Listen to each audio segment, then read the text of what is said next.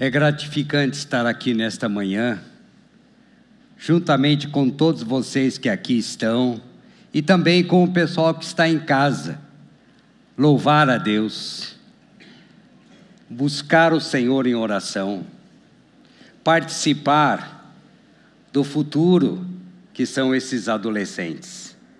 É muito bom estar aqui. E quando eu entrei aqui, logo me veio à mente uma definição do que é igreja. Igreja é uma reunião de egos. Talvez você pensa como Ozzy disse que é mais uma daquelas minhas bombas. Mas é igreja é uma reunião de egos. Egos que precisam ser transformados, egos que estão sendo transformados. E é nesse sentido que eu quero motivá-lo a ler este livreto. Eu chamo de livreto porque ele tem 48 páginas apenas. Mas de conteúdo, ele é muito volumoso.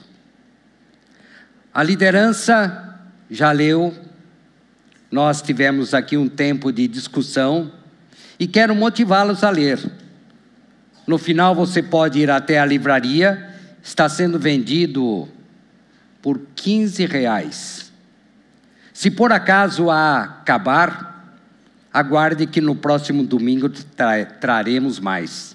Eu espero que seja necessário isso, porque esse livro tem como subtítulo A Humildade que brota do Evangelho e traz a verdadeira alegria. E essa verdadeira alegria também está no estudo da palavra de Deus. E para mim é um privilégio estar aqui para conduzi-los no estudo dessa palavra. Essa palavra que tem o poder de transformar vidas. E a minha oração é para que a palavra de Deus alcance o seu coração. E a minha oração engloba vocês que são nossos visitantes, porque tenho certeza de que a palavra de Deus vai edificar a sua vida. Nós estamos finalizando essa série Encontros com Cristo nos Evangelhos. Hoje é o último encontro e no próximo domingo nós daremos início a uma nova série chamada Desencontros com Deus no Antigo Testamento. Se você quer saber mais, já sabe, não percam o próximo domingo estejam aqui para conferir esses desencontros. No último domingo, o Renato Cobra falou a respeito do encontro de Jesus com a mulher surpreendida em adultério. E terminou com aquela frase famosa de Jesus que é para nós hoje: Vai, vai e não peques mais. Isto é, não continue a viver nesse pecado de que você foi acusada. Hoje nós abordaremos o encontro de Jesus com alguém que, às vezes, manifestava uma fé invejável, mas logo em seguida fraquejava. Alguém que era capaz de declarações muito poderosas, mas também capaz de negar o próprio Senhor Jesus. Eu estou falando de Pedro, o grande líder dos discípulos. Mas não é só de Pedro, eu estou falando de nós, de mim, de vocês. Porque aqui há muitos Pedros. Nós temos muito de Pedro. E esse encontro de que nós vamos falar foi fundamental para a trajetória desse apóstolo tão conhecido e fundamental para a história do cristianismo. E quem relata o encontro de hoje foi alguém que participou do encontro. Então, quando você tem um relato de alguém que já participou, fica mais sustentável. É muito bom isso. Nós vamos ler o Evangelho de João, que é quem relata esse encontro. Evangelho de João, esteve lá, participou. No capítulo 21, nós vamos ler do versículo 12 até o 17. Mas antes da leitura, eu preciso situá-los até chegarmos à leitura. Então preciso fazer uma pequena contextualização. E nós vamos começar por aquela quinta-feira antes da crucificação. Aquela quinta-feira em que houve a celebração da última ceia de Jesus com seus discípulos antes da sua morte. E naquela naquela noite Jesus disse aos seus discípulos que um deles o trairia. E nós sabemos a história. Impulsivamente, Pedro, diante de todos, disse que, ainda que os demais, os outros onze que ali estavam, ainda que os demais pudessem traí-lo, eu, Pedro, eu não. Eu jamais trairei o Senhor. E Jesus faz uma advertência para Pedro e diz que Pedro, ainda hoje você vai me trair três vezes antes que o galo cante. E mesmo assim, Pedro não levou a sério a, a advertência de Jesus, ele disse que se fosse possível, se fosse necessário, ele até morreria pelo Senhor Jesus. Ele disse isso diante de todos.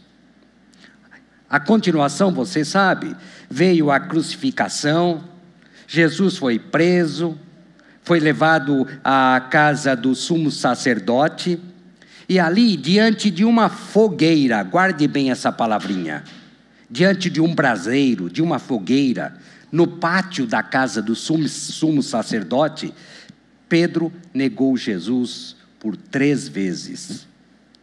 E quando, depois que ele negou a terceira vez, ouviu o galo cantar, ele olhou em direção a Jesus, estava diante, olhou bem nos olhos de Jesus, ele caiu em si, daquilo que ele havia feito. E, porque com medo das consequências, ele negou Jesus. E depois disso, os evangelhos dizem que, que Pedro chorou amargamente amargamente. Porque ele não levar, não levar a, sé, a sério as recomendações de Jesus e se acovardou na primeira prova.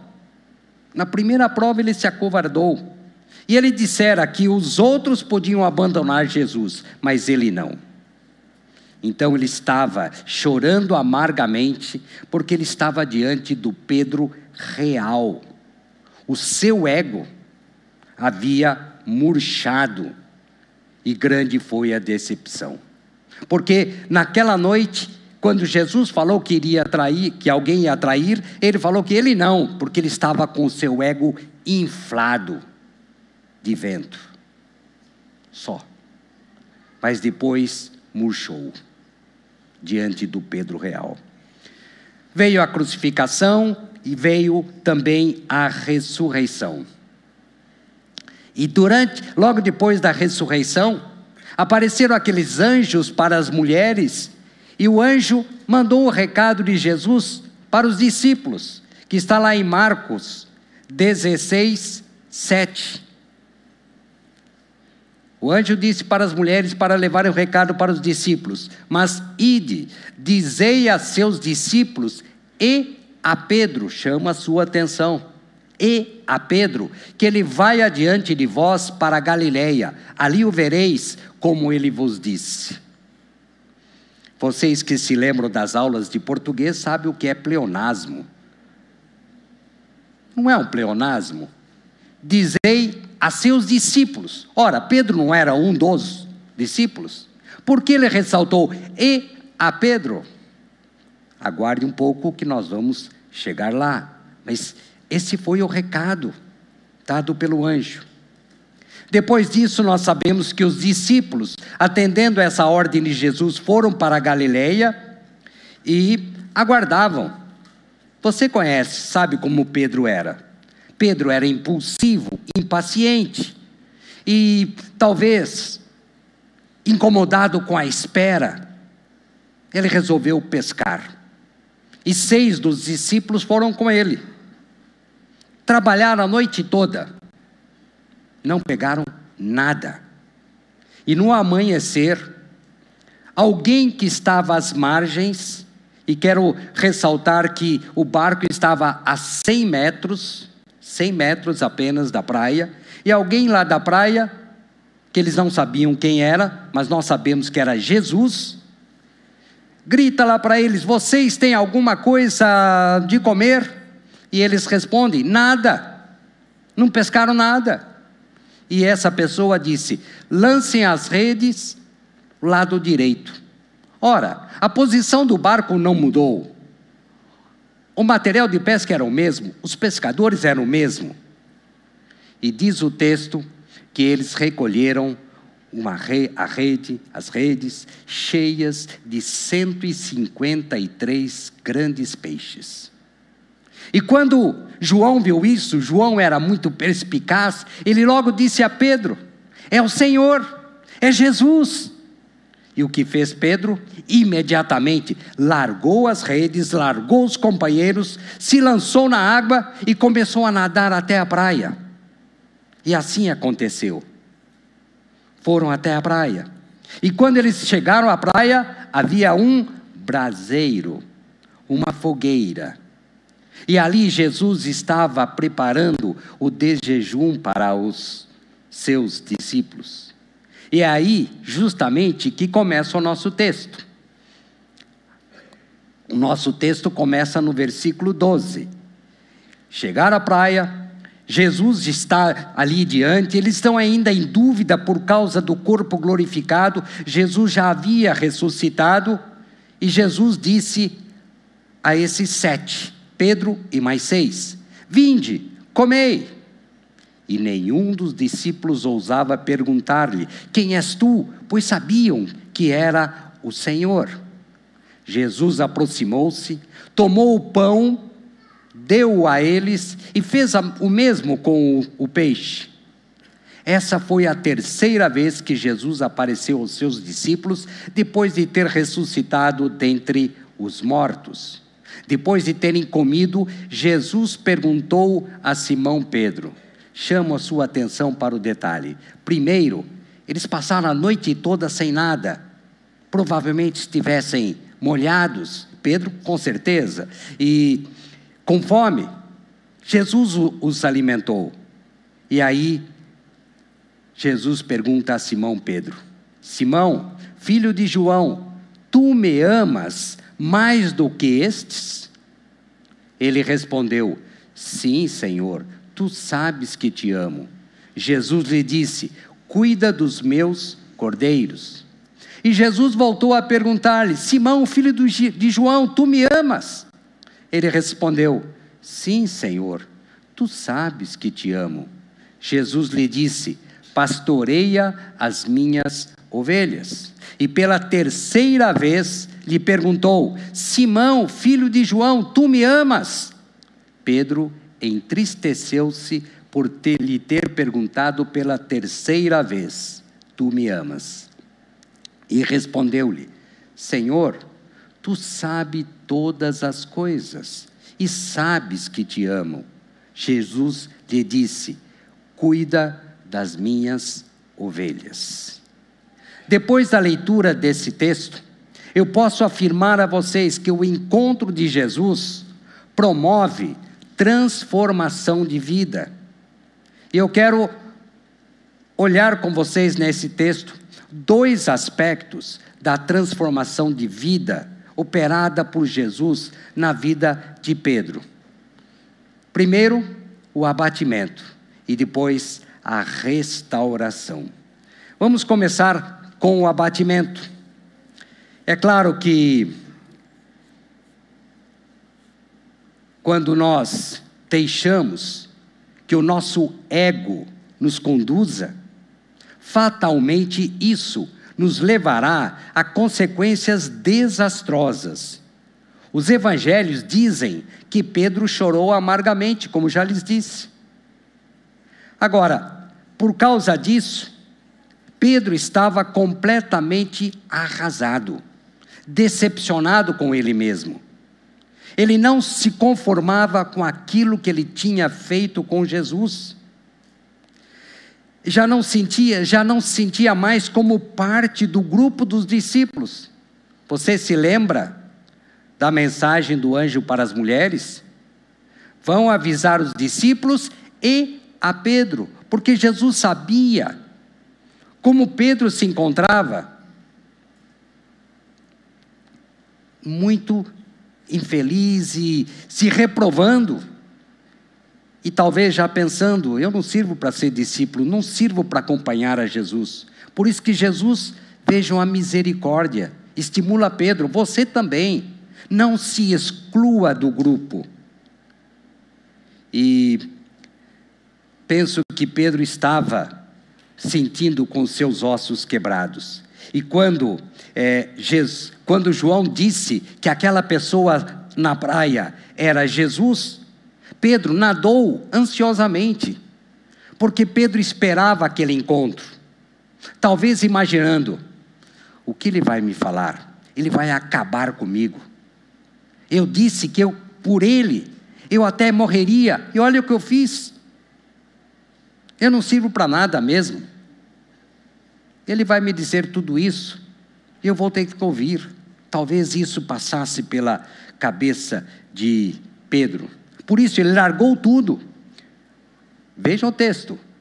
Pedro largou os companheiros, recolhendo as redes, largou as redes, os peixes e nadou para a praia, em busca do Senhor. Nós já sabemos que Jesus serviu sete, comeram, e eu posso imaginar Pedro fazendo aquela refeição. O que passava pela mente dele? Eu acho que a comida mal passava pela garganta de Pedro. Você, especialmente você adolescente, quando você está à espera da bronca dos pais, você sabe que ela vem. Que difícil. Não só os adolescentes, todos nós sabemos disso. Eu sei que eu vou tomar a bronca. E assim estava Pedro. Mas de uma certeza eu tenho: Pedro estava envergonhado, desacreditado, até entre os discípulos, porque ele dera a, a, ele dera a entender que ele era o mais corajoso de todos. Mas ele se acovardara. Que vergonha! Que vergonha! E aí eu não posso deixar de perguntar para vocês: você já esteve alguma vez nessa situação de Pedro? Você já teve? Já esteve? Você já prometeu tantas coisas para Deus e não cumpriu? Você já negou a Jesus com o seu comportamento? Com os seus atos. E você se sentiu arrasado, arrependido, desacreditado. Então você sabe como Pedro estava se sentindo. E por que eu disse que nós somos iguais a Pedro? Porque o sangue de Pedro corre nas nossas veias, nós somos assim. Às vezes, manifestamos uma fé inabalável e às vezes na primeira prova escorregamos, caímos, pecamos. E assim estava Pedro. Mas o encontro com Jesus promove transformação de vida. E nesse segundo aspecto, nós vamos ver a transformação de vida. Nós sabemos que Jesus sempre foi muito didático. Depois da ressurreição, ele já havia encontrado Pedro. Os evangelhos relatam isso, mas eles não tinham tido essa conversa a sós. Chegaram o momento daquela conversa tão esperada e tão necessária para acerto de contas.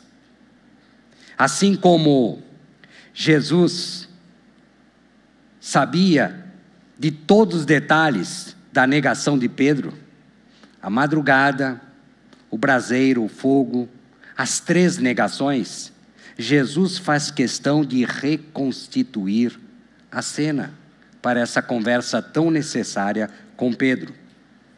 E Jesus não só foi um professor incrível, mas ele foi também um psicólogo perfeito.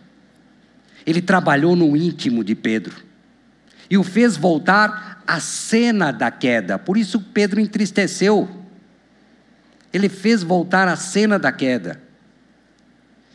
E aí as três perguntas que eu chamo de terapêuticas, que levam à cura. Tu me amas?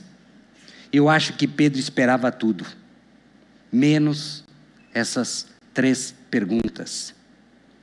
Em outras palavras, Jesus leva Pedro a fazer o caminho de volta, a voltar à raiz do seu pecado. E esse é o processo de cura. É um processo doloroso, mas necessário.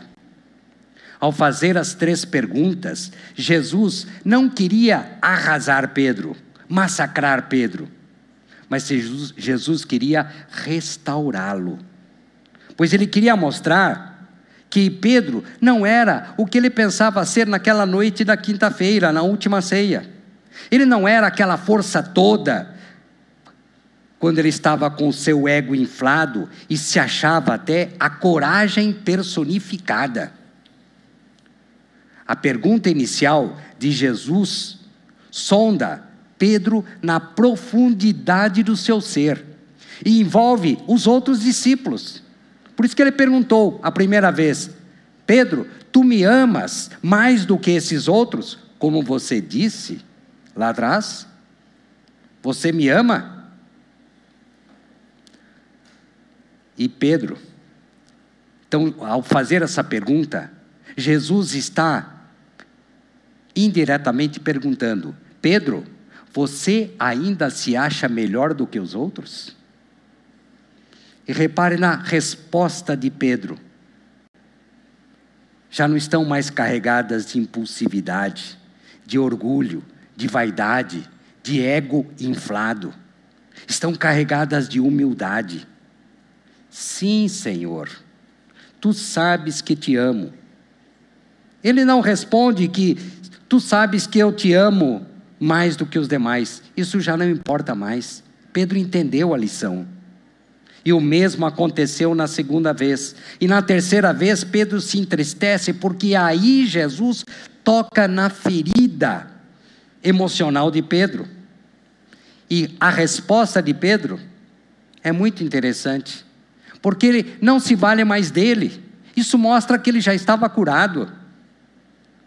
Ele se vale do conhecimento do Senhor, da onisciência do Senhor, e não na sua força.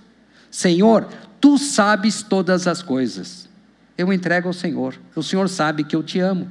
Não havia mais a necessidade de mostrar que ele era o melhor, o mais fiel, o mais dedicado.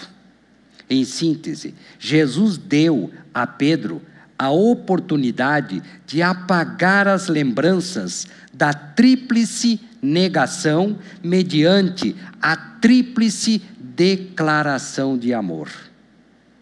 É fantástico isso. Como Jesus vai ao ponto da cura. Mas há algo interessante que não está no fragmento que nós lemos, mas está nos versículos a seguir. Talvez você pergunte que, mas por que Jesus acaba curando Pedro? Por quê? Simplesmente para Pedro se sentir bem? Deus quer que nós nos sintamos bem, é verdade. Mas é só para isso? que ele restaurou Pedro? Para que ele estivesse bem? Para quê? Se, se você continuar a leitura, você vai ver que o texto deixa evidente que há uma finalidade depois da cura. Aliás, no próprio texto, quando Jesus é, diz a segunda parte, havia uma finalidade, porque Jesus queria um discípulo equilibrado emocionalmente e com o seu ego transformado para dar continuidade à obra. Então, qual é a finalidade? O serviço. Observe o complemento da, das, das falas de Jesus: Cuida dos meus cordeiros, pastorei as minhas ovelhas, cuida das minhas ovelhas. Jesus está reafirmando o trabalho pastoral de cuidado do, do seu rebanho a Pedro, confiando a ele. Ah, mas ninguém pode pastorear o rebanho de Jesus Cristo sem antes amar a Jesus Cristo. E é por isso que ele pergunta a Pedro. E ao lermos o segundo capítulo do livro de Atos dos Apóstolos, nós já vemos um outro Pedro. Não mais movido pelo impulso, pelo orgulho, mas um Pedro cheio de coragem cheio de intrepidez para anunciar as boas novas do Evangelho diante de uma multidão de pessoas. Quando Pedro esteve às portas da prisão, ele foi preso. Ele não negou mais Jesus. Ele já estava com seu ego transformado. Ah, mas é, o próprio Jesus se você continuar na sequência dos versículos, disse a Pedro que a obra não seria fácil. Jesus disse que Pedro seria martirizado por causa do nome dele, Jesus. E é assim, não é fácil desenvolver a obra, estar a serviço de Jesus. Então você viu que é, que aquele que é curado transformado por Jesus, tem uma finalidade: você estar a serviço de Jesus Cristo. E se você tem desenvolvido a obra de, Je de Jesus, como Theo e Juliana estão fazendo, há dificuldades? Há várias. Há obstáculo? Vários. Mas não fique desanimado, porque Jesus não disse que seria fácil. Ah, mas tem uma coisa que ele prometeu: ele prometeu que estaria conosco nessas dificuldades. Esse vai ser o nosso suporte. A missão de Pedro era pastoral.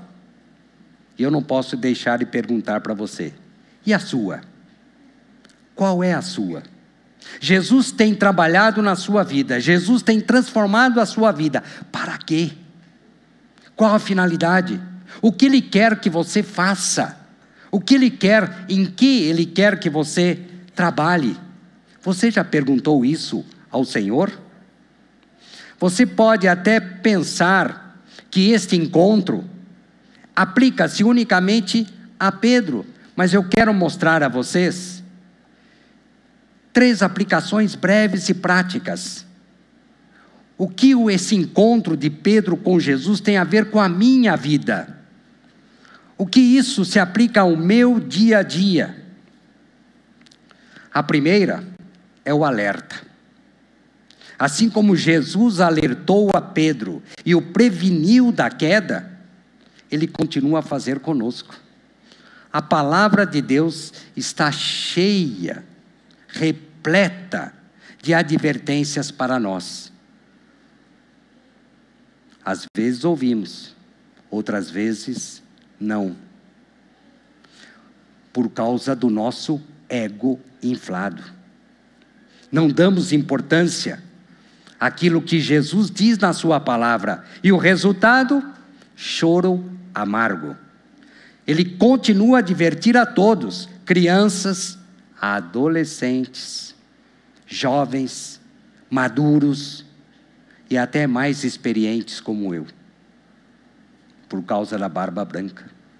A todos nós. Ele continua a advertir: todos estamos suje sujeitos a negar a Jesus com o nosso proceder, com aquilo que fazemos ou com aquilo que deixamos de fazer. Mas eu quero lhe dar uma boa notícia, que é a terceira, a segunda aplicação. Há uma solução. Pedro experimentou o choro amargo do pecado, o choro dolorido do arrependimento. Não foi fácil, mas foi necessário. Quando o nosso ego e a nossa vontade nos dominam, pode estar certo de que haverá lágrimas e sofrimento. Mas você viu no texto qual é a condição. Tu me amas? Jesus continua a perguntar para nós hoje: Tu me amas? Ele está perguntando. Qual é o ponto de partida para você ser transformado, para você ser curado, perdoado? Amar a Jesus.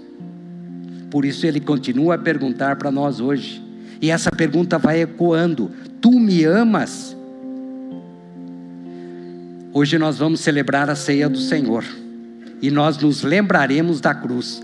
Ali na cruz, todas as vezes em que negamos, foi pregado ali na cruz. As vezes em que nós vamos ainda negar Jesus, está pregado na cruz. E é disso que nós vamos lembrar. Mas há uma terceira aplicação que é a finalidade. Não se esqueça de que a transformação tem essa finalidade: servir, trabalhar para Jesus. Se amo a Jesus, tenho coisas a fazer. Lembre-se disso. Se você ama Jesus, se você responde sim a essa pergunta, você tem alguma coisa para fazer. Ele está chamando você para o serviço. E depois de responder, tome a decisão. Como está no versículo 22 que nós não lemos. Tome a decisão. E qual é a decisão? Siga-me, segue-me. É isso que Jesus disse para Pedro. Depois de todo o processo, vem comigo. E Jesus continua a dizer isso para nós hoje. Siga-me. E a minha oração é para que você aceite esse convite para Jesus. Vamos abaixar a nossa cabeça. Se você tem agido como Pedro agia, se você aos poucos foi deixando que o seu ego inflasse, que o seu orgulho e a sua vaidade dominassem você, saiba que Ele é maravilhoso, misericordioso e nos dá condições para recomeçar. Assim como Ele transformou a vida de Pedro, Ele pode transformar a sua. Tu me amas? É a pergunta que ecoa na sua mente e no seu coração. Se você ama Jesus, aí no silêncio da sua alma, diga que você quer que Ele transforme a sua vida, ainda que isso venha a doer, ainda que implique em lutas homéricas contra o seu ego, contra o seu orgulho e contra a sua mania de achar que você é o melhor do que outros e que ninguém te reconhece. Ó oh Deus, tem misericórdia de nós, tem misericórdia. Nós te amamos e queremos ser transformados para a honra e glória do seu nome. E é nesse nome poderoso que nós oramos, o nome de Jesus Cristo, aquele que é alegria de toda a terra. Amém.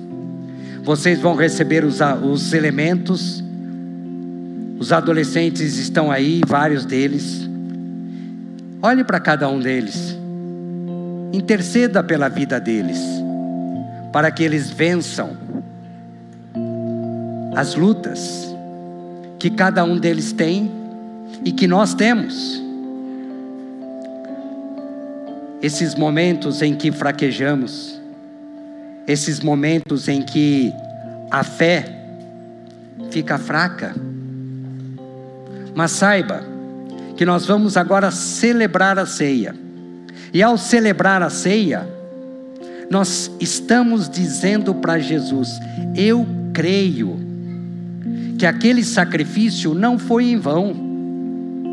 Eu creio que a ressurreição, obrigado, a ressurreição de Jesus é a garantia da nossa ressurreição. Aí no seu coração, diga isso. E não se esqueça, aí no silêncio da sua alma, como Paulo disse ao estar orientando os coríntios na celebração da ceia: examine-se a si mesmo.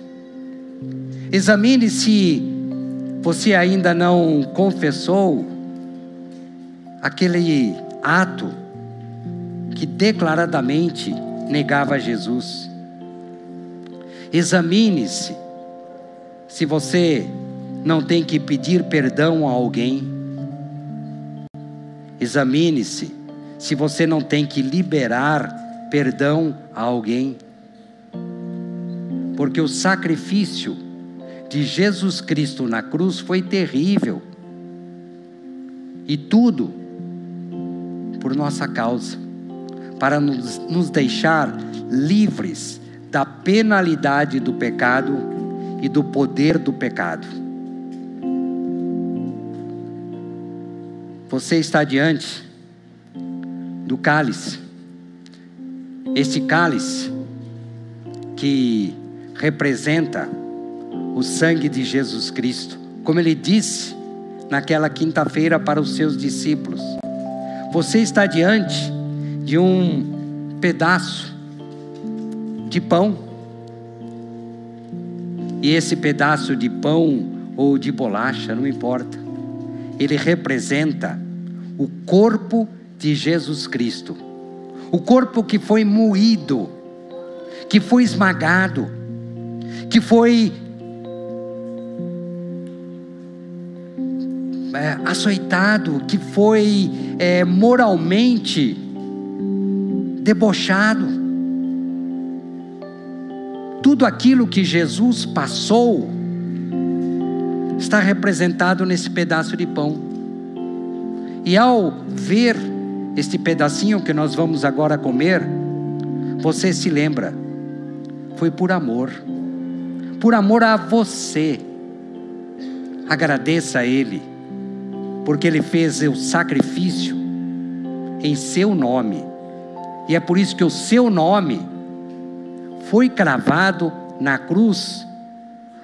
Seus pecados foram cravados ali na cruz com Jesus. Com o seu coração grato, coma, coma e celebre.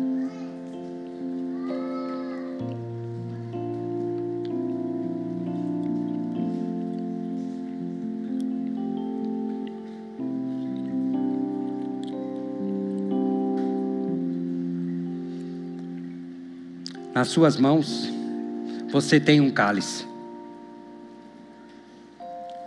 Esse cálice representa, como Jesus disse naquela noite, naquela ceia, o sangue dele derramado na cruz em nosso favor.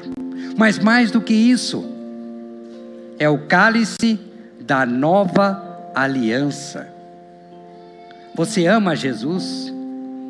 Se você ama, beba do cálice selando mais uma vez, lembrando mais uma vez o pacto que Jesus fez com você.